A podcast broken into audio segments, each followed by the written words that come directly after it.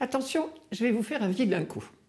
Mignonne, allons voir si la rose qui ce matin met éclose sa robe de pourpre au soleil n'a point perdu cette véprée, les plis de sa robe pourprée son teint au vôtre pareil.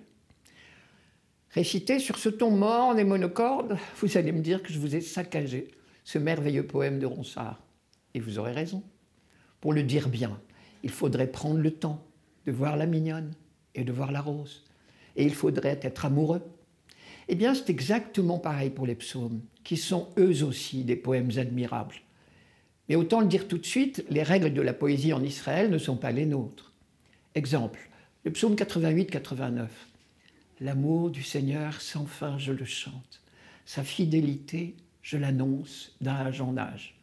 L'amour, la fidélité, sans fin, d'âge en âge, je le chante, je l'annonce. Vous entendez ces parallélismes Ils sont voulus, bien sûr.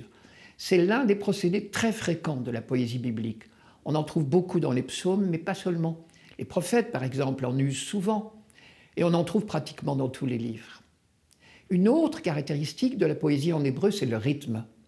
Les psalmistes ne recherchent pas les rimes, à la différence de nos poètes classiques, mais ils attaquent beaucoup d'importance au rythme.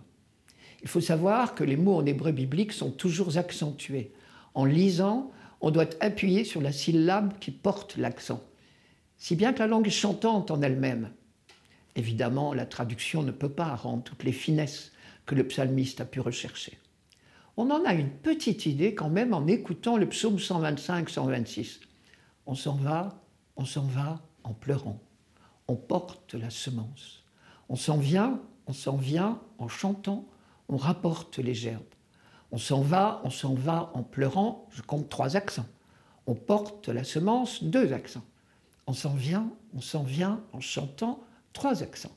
On rapporte les gerbes, deux accents. L'auteur ici a choisi le même rythme pour les deux parties de ce verset, mais vous devinez toutes les variantes qu'un poète peut imaginer.